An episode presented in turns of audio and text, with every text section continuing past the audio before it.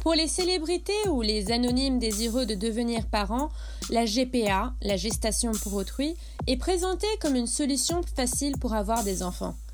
Facile pour qui? Quelles sont les conséquences pour les femmes impliquées et qui bénéficie vraiment de ce marché mondialisé? Anna Luana Stoïcea Adera est sociologue. Ancienne élève étrangère de l'école normale supérieure, elle a enseigné à l'université de Bucarest, à l'université de Paris 12 et à l'Institute of European Studies à Paris. À présent, elle enseigne les politiques sociales et familiales dans une école de formation à l'action sociale. Militante féministe depuis de nombreuses années en Roumanie comme en France, elle est notamment membre du collectif pour le respect de la personne, dont elle a été la présidente de 2016 à 2019, et coprésidente fondatrice de la Coalition internationale pour l'abolition de la maternité de substitution.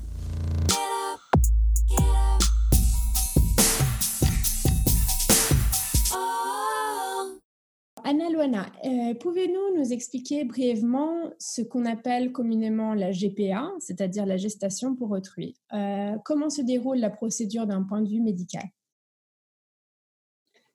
Alors, parler de gestation pour autrui, c'est euh, selon moi un terme euh, impropre, euh, parce qu'on suppose qu'une femme est gestante.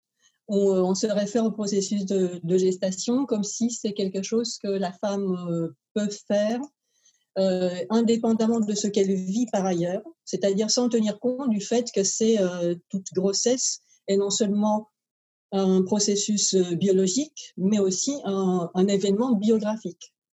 Et donc, on fait la séparation entre la vie de la femme et les processus euh, biologiques dans son, dans son corps. Donc, euh, c'est un terme impropre et en même temps, c'est très difficile de, poser les, mots justes sur cette, sur cette pratique.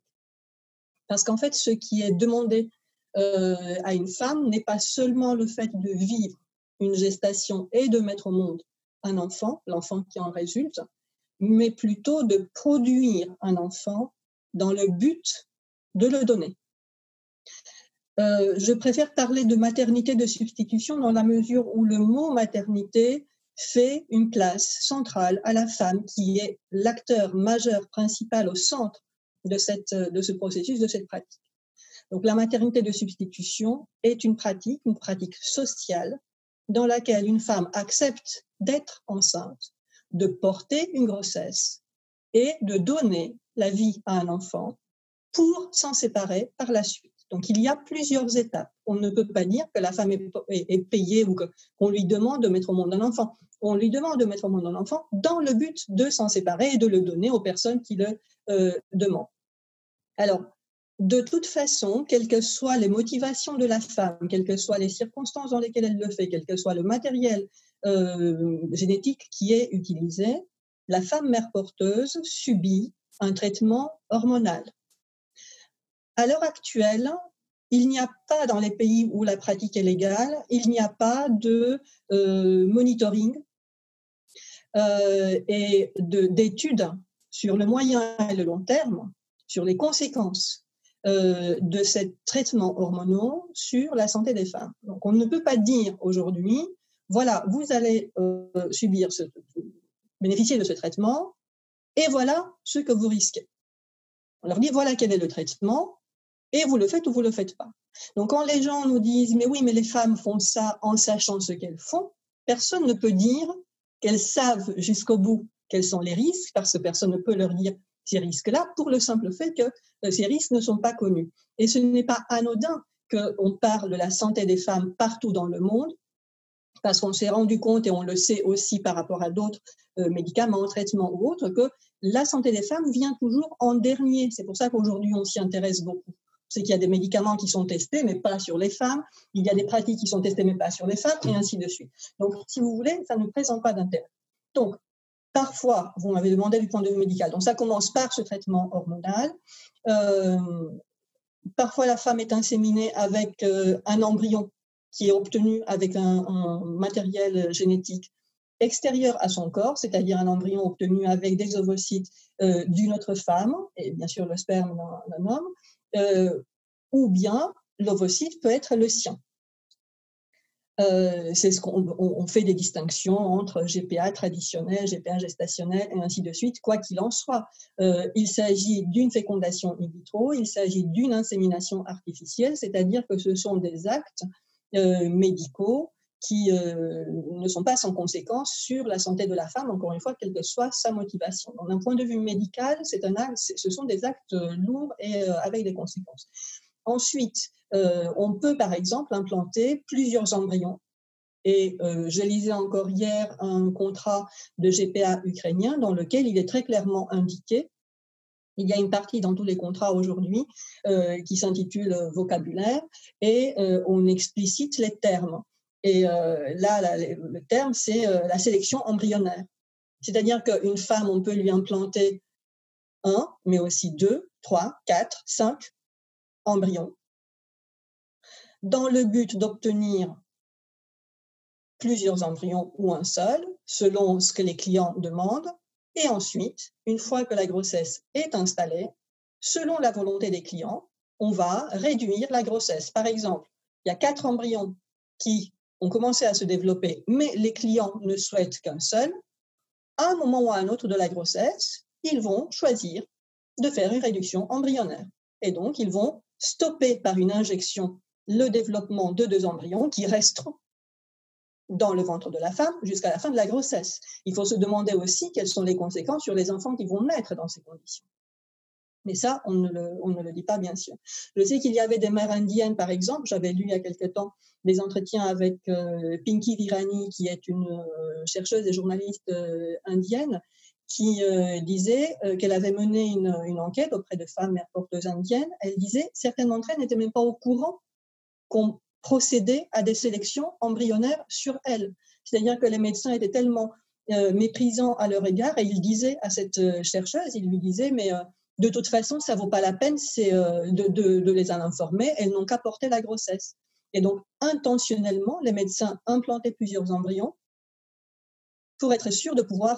voilà. Et or, lors des, des échographies, ces femmes se rendaient bien compte qu'elles portaient plusieurs fœtus. Et elles étaient contentes parce que c'était en fonction du nombre de fœtus et des enfants éventuellement elles allaient mettre au monde qu'elles allaient être payées.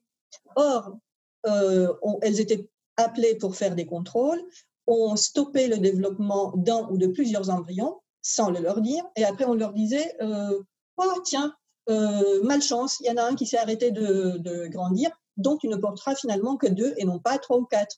Donc pour elle, c'était une perte financière.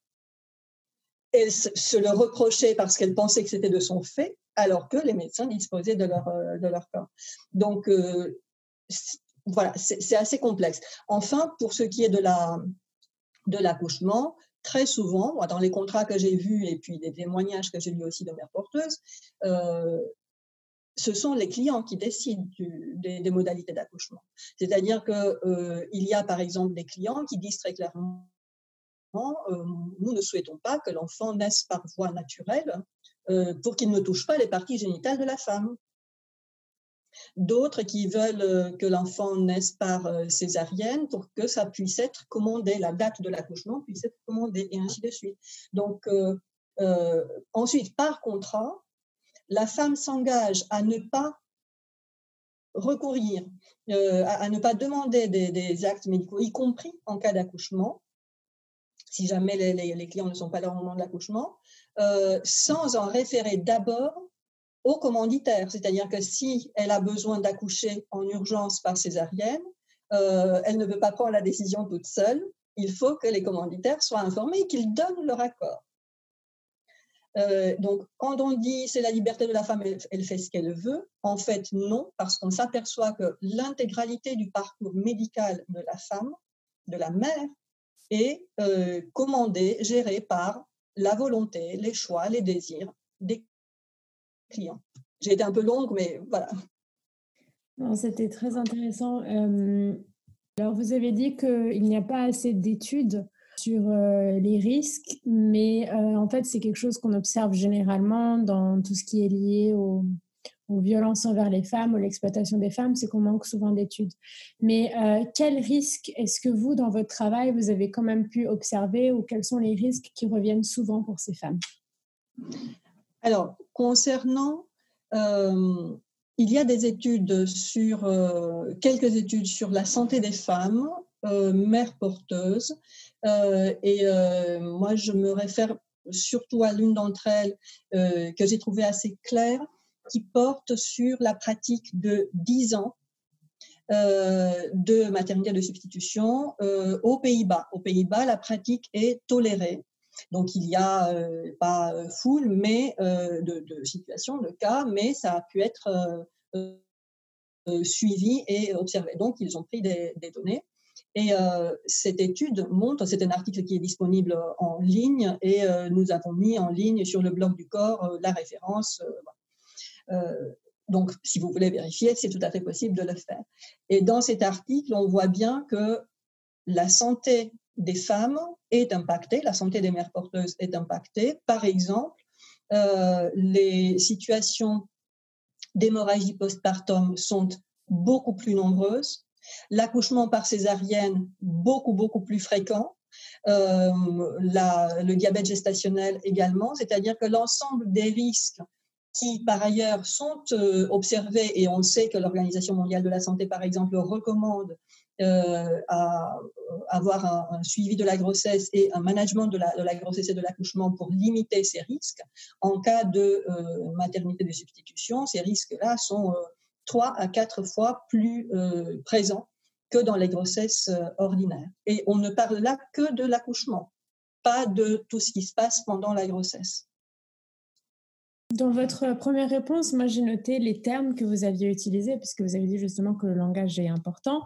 J'ai noté par exemple que vous avez parlé de la volonté des clients ou euh, commander la date de l'accouchement ou de contrat, etc. Du coup, on comprend vraiment que c'est un marché. Du coup, je voulais savoir quelle est vraiment la, géographie de ce marché de la maternité de substitution, d'où vient la demande, où sont les, les femmes qui sont contraintes à ce genre de pratique, etc. Quel panorama, quel chiffre et euh, quelle dynamique? Alors, juste pour préciser, le terme de marché, ce n'est pas de mon invention et ce n'est pas euh, un choix personnel que je fais. Euh, la conférence internationale de la haie, de droit international privé, qui depuis 2011-2012 est en train de mener une démarche réglementariste de cette pratique, utilise le terme marché euh, elle se réfère à la maternité de substitution comme à un marché. C'est comme ça qu'elle le désigne et c'est les textes qui sont disponibles sur son site internet. Donc, c'est un marché. Sur un marché, on suppose qu'il y a des produits, qu'il y a des clients qui s'intéressent aux produits et qu'on se procure les produits par contrat. Donc, ce sont les termes que j'emploie parce que, voilà, une instance comme la conférence de la euh, les emploie également. On parle aussi d'industrie. Donc, c'était juste pour, euh, préciser pourquoi j'emploie ces termes. Euh, la géographie aujourd'hui. Alors, euh, les principaux pays fournisseurs de, entre guillemets, services de maternité de substitution, c'est-à-dire les pays dans lesquels cette pratique est très développée, très présente et qui attire beaucoup de, de clients, donc, sont les États-Unis, l'Ukraine, euh, la Géorgie de plus en plus, euh, mais également la Grèce, Chypre. Et on voit aujourd'hui des pays euh, africains qui commencent à attirer une partie de ce marché, comme par exemple le Nigeria. Ce qui est très intéressant dans la, quand on observe la géographie de la maternité de substitution et surtout son évolution ces dernières années, c'est euh, de tenir compte de plusieurs facteurs. Premier facteur, c'est la légalité, c'est-à-dire que le marché se développe là où la pratique euh, est légale ou tolérée ou encadrée. Deuxième facteur important, c'est euh, le niveau de développement technique et professionnel du système médical. Et c'est pour ça que, par exemple, aujourd'hui, dans un pays comme le Nigeria, dans un pays comme Chypre, comme la Grèce, euh, la pratique peut se développer dans, un, pays comme la Russie. Hein. La pratique se développe parce que le système de santé dispose d'un personnel formé et dispose aussi d'entrepreneurs de santé qui peuvent se permettre de créer des cliniques privées, d'investir dans euh, les euh, outils, les appareils voilà, et donc de proposer des services hautement qualifiés. Ça ne veut pas dire que dans ces pays, le système de santé bénéficie à la population locale. Ça ne veut pas dire que les femmes de la population bénéficient d'un suivi de grossesse en temps normal, hein, de grossesse. Non, non, mais on a ce type de ressources-là.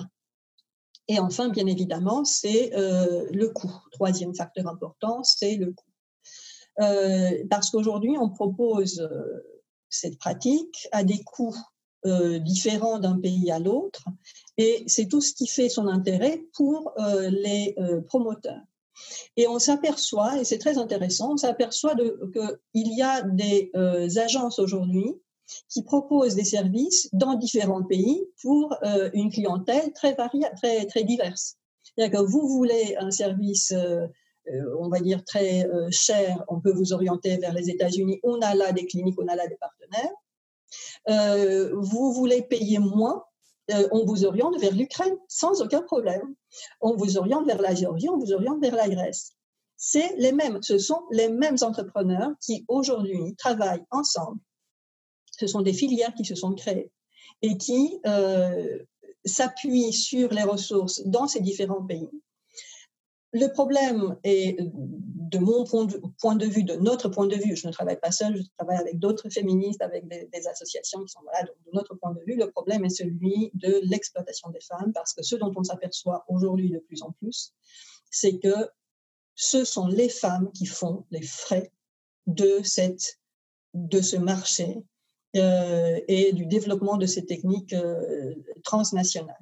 Ce que je veux dire par là, c'est qu'on déplace, et je voyais encore récemment euh, en, regardant un peu au, Nigeria, mais c'était le cas, je le savais depuis deux ans, par exemple, par rapport à la, à la Grèce, par rapport à Chypre. on dit, est-ce que vous voulez que la femme se déplace? Est-ce que vous voulez que la mère porteuse se déplace? C'est-à-dire qu'on propose de déplacer la mère porteuse pour qu'elle accouche là où le client souhaite. Donc la géographie, c'est ça. Les enjeux sont ceux-là aujourd'hui. On propose là où la pratique est légale, donc on s'appuie sur euh, un semblant d'encadrement. Pourquoi je dis semblant d'encadrement? Parce que nulle part dans le monde, nulle part, même pas aux États-Unis, la mère porteuse n'a gain de cause si jamais elle demande quoi que ce soit. Par exemple, en Grande-Bretagne, on dit euh, la mère porteuse dispose d'un délai de plusieurs semaines euh, pendant lequel elle peut revenir sur sa décision et dire qu'elle ne souhaite pas se séparer de l'enfant. Il y a eu des femmes qui ont eu énormément de mal à se séparer euh, de l'enfant alors qu'elles étaient entrées de manière tout à fait consentante, consciente, tout ce qu'on voulait dans cette entente et euh, qui ont dit je ne peux pas me séparer de l'enfant, je ne peux pas le donner, j'y ai le droit. Et on leur a dit non, vous allez rendre, enfin rendre, vous allez donner l'enfant. Donc nulle part les femmes n'ont gain de cause. Donc quand c'est euh, légal ou quand c'est encadré, ça l'est toujours pour le bénéfice des clients. Et donc la géographie, c'est ça, c'est on se, on se déplace d'un endroit à l'autre de manière très souple, de plus en plus souple, pour satisfaire euh, les clients selon leur profil, selon leur capacité financière, mais aussi et surtout selon l'éventuelle évolution de leur situation. Par exemple, euh, on va aller vers un pays où il y a moins de, comment dire d'encadrement, moins de possibilités pour la femme de se retourner contre les euh, clients si euh, on n'est pas trop sûr de vouloir prendre l'enfant dans n'importe quelle condition, comme c'est des situations qu'on a vues euh, plusieurs fois en Ukraine. En Ukraine, il y a des Américains qui vont. Pourquoi? Alors que la GPA est légale aux États-Unis. Ils y vont parce qu'ils veulent pouvoir imposer des conditions à la mère porteuse et aussi pouvoir ne pas assumer l'enfant si jamais l'enfant qui naît n'est pas conforme à ce qu'ils ont commandé. Et on sait, il y a des, reportages qui montrent euh, des enfants euh, en situation de handicap qui ont été abandonnés. On connaît les noms des personnes qui les ont commandés, on connaît euh, voilà, leur identité. L'ambassade des États-Unis a été sollicitée, ils n'ont rien dit. Et la journaliste qui a fait l'enquête a téléphoné à ces personnes, ils ont dit qu'ils n'ont rien à dire. Leur enfant de 3 ans, 4 ans aujourd'hui, se trouvent toujours en Ukraine.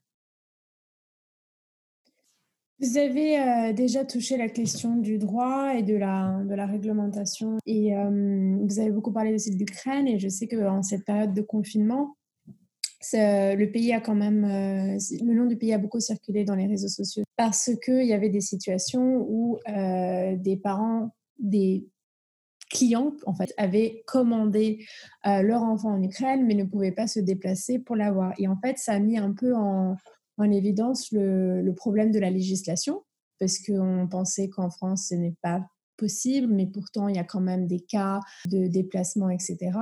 Et du coup, je voulais savoir si vous pouviez nous éclairer sur la législation en France et plus spécifiquement. Donc, en France, la gestation pour autrui est interdite. Le Code civil, l'article 16.7, euh, le précise très clairement. Donc, on ne peut pas avoir recours à la gestation pour autrui euh, en France. Ce qui n'empêche pas euh, des médecins aujourd'hui en France de faire accoucher, par exemple, des, femmes qu'on fait venir, souvent par exemple des femmes migrantes qu'on fait venir. Moi, j'ai connaissance de plusieurs situations de femmes non francophones qu'on fait venir en France. Et le médecin sait que c'est une, mère porteuse, entre guillemets, et il, accepte de, contribuer à ça. Donc euh, voilà, la pratique est interdite, mais il y a une pression très forte faite par euh, les, personnes et leur soutien. Donc là, je parlerai quand même de, de, réseaux euh, de personnes qui veulent faire en sorte que cette pratique soit de plus en plus présente en France. Donc on fait pression pour rendre concrète la pratique en France.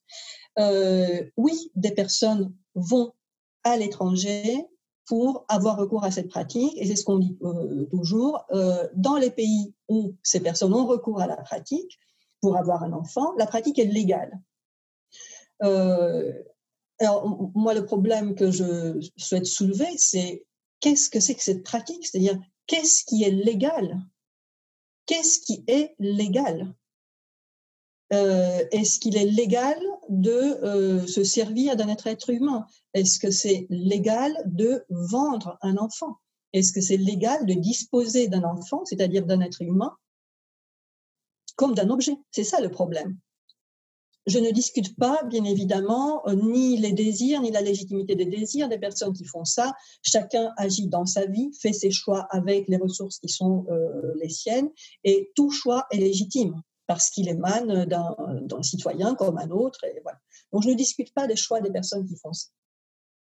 Euh, et, et ce n'est pas mon problème, je n'ai pas à juger ce que font les autres. Moi, ce qui m'intéresse, c'est comment euh, les autorités, comment les États, comment les organisations internationales, comment les acteurs qui doivent défendre les droits humains et l'application concrète des droits humains s'assurent que ces droits humains sont respectés pour les femmes et les enfants. Et je constate qu'il y a des États qui euh, protègent les droits humains des femmes et des enfants, des États qui euh, ne les protègent pas, et des organisations internationales qui, jusqu'à présent, euh, interviennent plus pour certaines ou moins pour d'autres. et le véritable danger, moi, aujourd'hui, qui me paraît, c'est que sur la scène internationale, on n'envisage pas l'abolition, du moins pas pour l'instant, l'abolition comme une véritable alternative à la réglementation. Donc il y a des États en Europe, dans la plupart des États, la pratique est interdite. Elle est interdite en France, on l'a dit, mais des Français comme d'autres vont ailleurs, ils reviennent avec les enfants, euh, c'est leurs enfants, ils les aiment. C'est pas du tout la question de comment ils font avec leurs enfants, c'est pas du tout mon problème. Euh, et, ça ne peut pas l'être puisque je ne suis qu'un individu comme d'autres individus, donc je ne m'exprime pas sur les, sur les Ce qui m'intéresse, c'est comment la France protège les enfants et les femmes, et non pas seulement les femmes en France, mais les femmes partout dans le monde. Comment est-ce qu'on entend ne pas laisser les Français tirer profit de la situation matérielle, financière, euh, sociale, ainsi de suite, des femmes ailleurs dans le monde? Si on estime que la pratique est interdite en France pour des raisons, on estime, légitimes, eh bien les mêmes raisons doivent s'appliquer ailleurs. Voilà. Les femmes sont les mêmes partout, les êtres humains sont, les mêmes partout. Je ne sais pas si j'ai répondu à votre question et si je dois retourner sur d'autres choses. Non, non, c'est ça. Et vous aviez parlé des femmes étrangères qui étaient amenées en France. Est-ce que les faits sont qualifiables de, de traite humaine dans ce cas-là, de déplacer des femmes pour ce genre de pratique? Ah, mais je me pose la question. Je me pose la question simplement euh, quand on a des médecins qui nous parlent très tranquillement euh, à la télé, euh, dans des émissions sur France 2, du fait qu'ils ont accompagné des femmes dans ces circonstances. Personne ne, ne, leur pose la question. Les journalistes ne leur posent pas la question. La justice ne se saisit pas de ces situations. un des cas, par exemple, qui a été présent dans la presse il y a quelques années déjà, d'une femme bulgare qu'un couple de Français a fait venir à Bordeaux, qu'il a, fait, a fait accoucher à Bordeaux. Euh, la femme est venue en France avec son mari et son fils. Ils avaient signé avec elle un contrat à Chypre. Donc, il faut bien imaginer, une femme bulgare est à Chypre, elle signe un contrat avec un couple de Français qui, pendant les deux, mois derniers les deux derniers mois de grossesse, l'a fait venir en France. Elle accouche en France. Et ensuite, elle retourne, on ne sait pas où, et d'ailleurs, on n'en a rien à faire. La justice française euh, s'est prononcée sur, cette euh, situation parce qu'au moment où l'enfant a été déclaré, on s'est rendu compte que c'était une situation de maternité de substitution. Elle n'a rien eu à dire sur cette situation. Rien. Donc là, on se pose quand même des débats. C'est qui devrait se saisir de ça? Euh, euh, les, associations euh, féministes avec nos forces qui s'appuient sur le, sur le militantisme? Ou est-ce qu'on a des institutions qui ont pour mission de défendre la loi et l'application de la loi et le respect des droits humains? Toujours pour rester dans le domaine du droit, vous avez parlé aussi des, personnes qui soutenaient ce marché. Et je sais que vous avez euh, beaucoup euh, relaté des, questions au niveau européen. Il semblerait qu'il y ait des, conflits d'intérêts, par exemple dans les décisions euh, prononcées plusieurs fois. Est-ce que vous pouvez nous, raconter un peu ce qui se passe au niveau européen? Alors, au moment où nous avons pris le collectif pour le respect de la personne, nous avons pris position, c'était en 2016, et euh, c'était en lien avec euh, un rapport qui était euh, réalisé et promu par la Commission des affaires sociales, il me semble, de l'Assemblée parlementaire du Conseil de l'Europe. Hein, donc c'est le Conseil de l'Europe, pas l'Union européenne. et donc, pourquoi je le précise? Parce que les rapports du Conseil de l'Europe ne sont pas, n'ont pas une force la même que les, décisions de l'Union européenne. Euh, mais c'est des, des, rapports qui sont euh, importants et euh, pas seulement sur le plan symbolique. Donc, une députée belge, Madame Petra de Sutter, qui par ailleurs est elle-même médecin, a réalisé une enquête et ensuite un, rapport pour, disait-elle, clarifier et surtout pour promouvoir la réglementation de la pratique de maternité de substitution. Il se trouve que Madame de Sutter euh, est médecin gynécologue et qu'elle euh, accompagne elle-même euh, des, des, couples qui ont recours à la maternité de substitution. C'est de notoriété, elle le dit elle-même. Donc c'est voilà. Alors nous avons considéré que sur le plan de l'éthique, il y avait un léger problème, c'est-à-dire qu'elle, en tant que députée, soutenait une pratique dans laquelle elle était impliquée professionnellement. Par ailleurs, au même moment, euh, la clinique Seeds of Innocence euh, en Inde avait publié sur son site internet euh, l'information concernant leur collaboration avec Madame de Sutter. Et il disait, vous pouvez venir chez nous en toute confiance et avoir recours à nos services de maternité de substitution, puisque nous travaillons avec Madame Petra de Sutter. Et il me semble que le marché à cette époque-là en Inde n'était pas totalement un marché désintéressé. Donc, euh, voilà, par ailleurs, dans la presse indienne, donc je veux dire, ce n'était pas des informations confidentielles, ce n'était pas des choses qu'on aurait entendues comme ça. Euh, C'était des informations publiques et dont tout le monde pouvait se, saisir. Donc, nous avons, dans un premier temps, écrit à la présidence de la commission, au sein de laquelle Madame de Sutter portait son rapport, et la présidente de la commission nous a dit qu'elle prenait bien note de notre envoi le rapport a poursuivi son chemin et donc euh, nous nous sommes manifestés auprès euh, de l'Assemblée parlementaire du Conseil de l'Europe et euh, le rapport a, bénéficié d'un très très très très très fort soutien alors que, je le précise, la commission pour avis, donc le rapport est présenté par une commission, il doit avoir un avis d'une autre commission et ensuite être présenté en plénière. La commission pour avis a donné un avis négatif. La commission qui portait euh, n'a pas souhaité le présenter. Le rapport a quand bien même été présenté en plénière, et c'est là qu'il a été rejeté. C'est-à-dire qu'il y a des forces réglementaristes très, très présentes, très déterminées. La personne qui était à l'époque la présidente de la commission au sein de laquelle Madame de Sutter portait son rapport, c'est Madame Stelia Kyriakides euh, du Chypre, et qui est aujourd'hui la commissaire européenne à la santé. Madame Petra de Sutter est aujourd'hui députée européenne au Parlement européen. Euh, ces dernières années, euh, différentes eurodéputés en accord, enfin en, lien avec euh, la collaboratrice, une des collaboratrices de Madame Petra de Sutter euh, en, Belgique, ont réalisé des, euh, des événements auprès d'europarlementaires pour les sensibiliser, les informer et les inciter à avoir un regard bienveillant sur la GPA. Certains de ces événements été relayées sur les réseaux sociaux, enfin les informations. Pour d'autres, on a eu des informations par des personnes qui ont été touchées de manière plus ou moins directe, ou en tout cas informées de manière plus ou moins directe. Donc, si vous voulez, aujourd'hui, euh, nous sommes assez inquiets parce que la voie euh, abolitionniste ne bénéficie bien évidemment pas du même, euh, du même marché. Hein.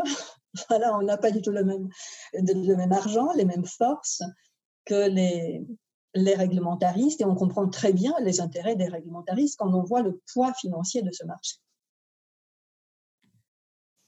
Euh, malgré tout ce que vous nous racontez euh, aujourd'hui, c'est assez accablant, aussi bien du fonctionnement, de la manière dont les femmes sont traitées, parce qu'on a vraiment l'impression qu'il y a des, femmes haut de gamme et bas de gamme, même dans la manière géographique euh, dont le choix est fait, et malgré tous les intérêts financiers que vous exposez très bien et qui se répercutent au niveau politique, il y en a toujours qui vont quand même voir euh, quelque chose de positif dans la maternité de substitution et euh, parler par exemple de dons ou de maternité de substitution altruiste. D'autres mythes circulent aussi sur le fait que les femmes seraient gagnantes quand même, elles auraient quand même quelque chose à y gagner et il y a toujours une manière de montrer ça sous un œil, aspect pardon, positif. Alors, tout d'abord, sur l'altruisme, c'est vraiment euh, un des clichés les plus rétrogrades euh, possibles, les plus réactionnaires possibles, c'est-à-dire que les femmes prennent du plaisir euh, à faire plaisir aux autres. Et non seulement elles prennent du plaisir, mais elles insistent. Elles insistent.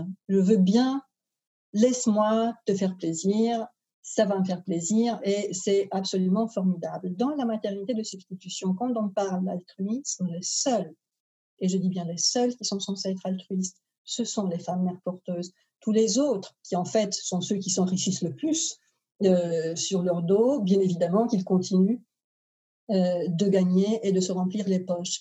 Euh, admettons que qu'une femme fait porte un enfant et le met au monde et s'en sépare pour quelqu'un d'autre sans argent et on sait que la situation s'est produite au sein de la famille par une sœur, une cousine, par une amie, par la mère qui met au monde un enfant pour son fils ou pour sa fille, donc des situations dans lesquelles il n'y a pas euh, d'échange d'argent pour, euh, pour l'enfant. Il y a quand même, il s'agit quand même là de l'utilisation des femmes à but reproductif et ça ne se passe que depuis les derniers millénaires. Donc voilà, pour les femmes, c'est pas du tout nouveau. tu es très gentil et tu te sacrifies pour mettre au monde des enfants parce que ça fait plaisir aux gens autour de toi. oui, on connaît. Et euh, ce n'est pas, et ça n'a jamais été, par euh, les maternités, par les grossesses répétées, par les maternités, euh, que les femmes se sont émancipées. la maternité de substitution n'a jamais été demandée par les femmes comme un outil d'autonomie, d'émancipation, d'égalité avec les hommes. Nous sommes aujourd'hui euh, au XXIe siècle. Et euh, nous savons, par les études qui sont à notre disposition, qu'une euh, maternité, hein, la période de la grossesse, même si la femme reprend le, travail tout de suite après, une, une, grossesse représente un frein à la carrière professionnelle des femmes. On le sait, c'est partout dans le monde, c'est le cas. Donc dire, mais si, si, si, je veux bien porter une grossesse pour toi, ça me fait plaisir, euh, c'est supposer que les femmes ont une vocation qui est celle de mettre au monde des enfants. Encore une fois, c'est des clichés sexistes. Or, nous savons très bien que euh, nos goûts, nos plaisirs, nos valeurs sont construites socialement.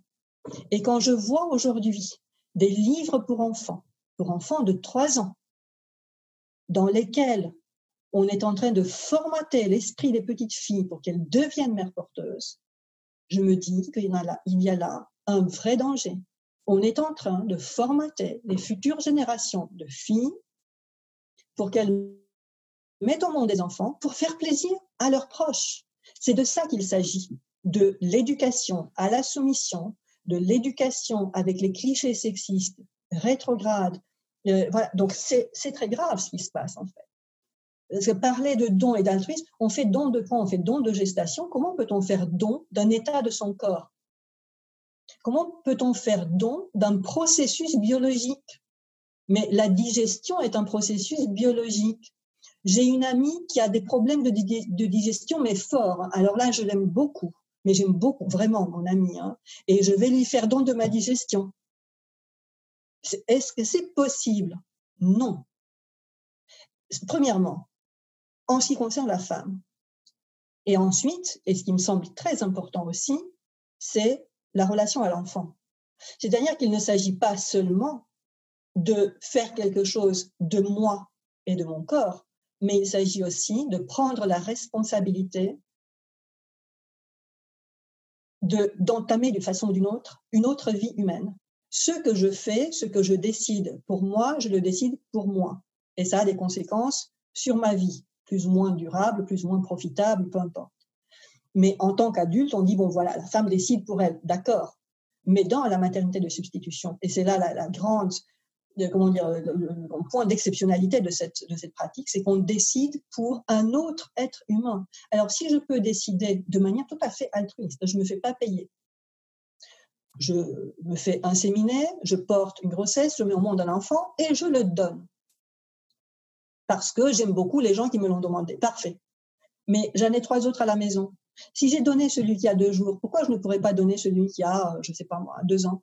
Pourquoi, au nom de quoi, je ne pourrais pas donner les autres?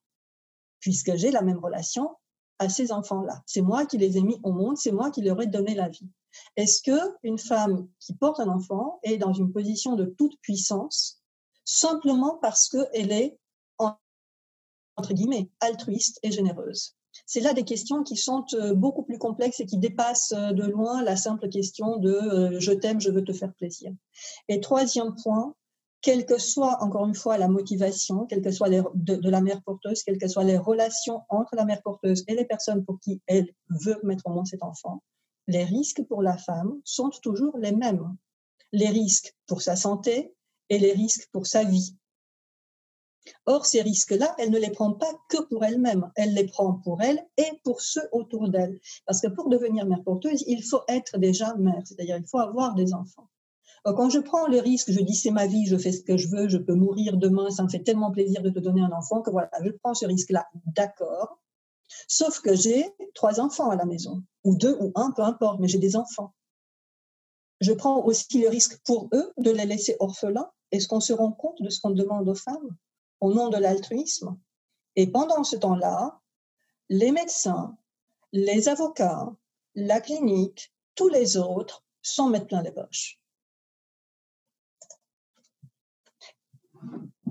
Euh, et enfin, quatrième point, mais ça, ça, ça, va trop loin. Toutes les femmes ne peuvent pas être altruistes. C'est-à-dire, ou plutôt, toutes les femmes qui peuvent être, qui voudraient être altruistes, ne le peuvent pas parce que ça ne convient pas à tous les clients. Pour être vraiment altruiste, il faut avoir un bon niveau financier parce que sinon, on ne vous accepte pas. Et merci, et c'est toujours un peu, euh, parce qu'on a un peu les mêmes réactions avec la prostitution, ou c'est toujours un peu, euh, vous utilisez une meilleure lumière. Et est-ce que vous pouvez nous expliquer un peu euh, le lien qui existe entre la maternité de, substitution et le système prostitutionnel?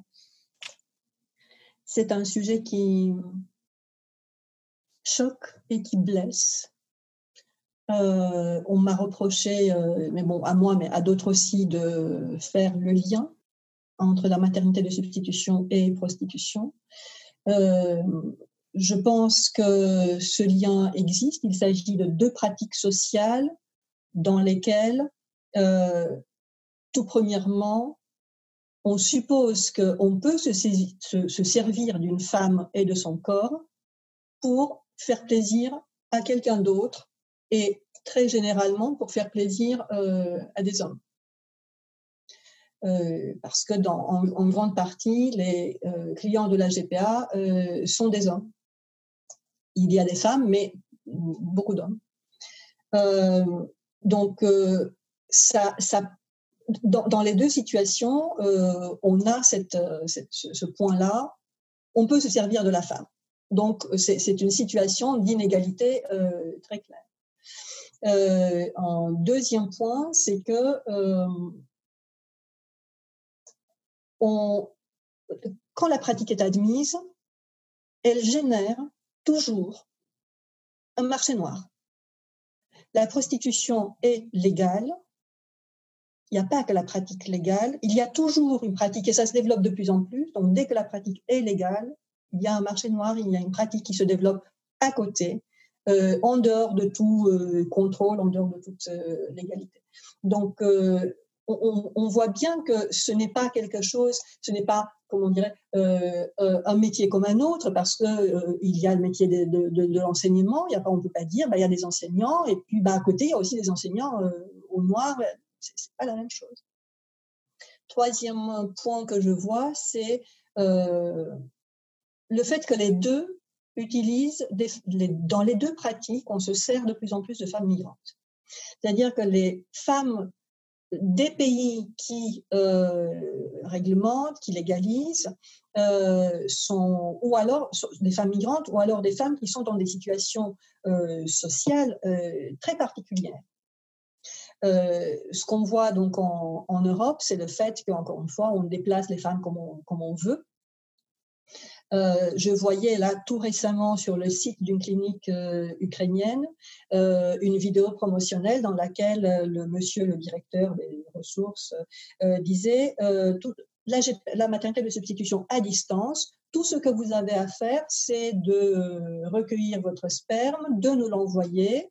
on vous met en contact avec la femme qui va devenir mère porteuse et ensuite vous décidez où vous voulez qu'elle accouche. Soit elle accouche euh, en Ukraine et vous venez récupérer l'enfant, soit si pour vous c'est plus convenable, j'ai relayé hein, cette, euh, cette vidéo, euh, elle est réelle, elle est réelle. si c'est plus convenable pour vous, on peut l'amener en Belgique, au Canada.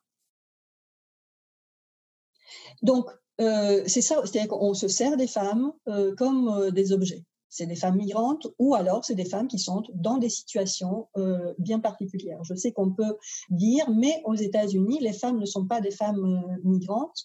Euh, il n'en reste pas moins que de nombreuses mères porteuses sont dans des situations particulières, notamment par rapport au déplacement. Par exemple, il y a beaucoup parmi elles qui sont des épouses de militaires c'est-à-dire des femmes qui euh, sont euh, habituées, formées à accepter euh, des déplacements, des absences, des conditions de vie et familiales assez, on va dire, restreintes par, par moment en termes de présence, de disponibilité, de voilà. Donc ça crée quand même des catégories de femmes qui sont plus particulièrement ciblées par, par la pratique. Sous nos yeux est une création de l'Observatoire international de l'exploitation sexuelle de la Fondation Salle. Si ce podcast vous a fait réfléchir, pensez à le diffuser autour de vous.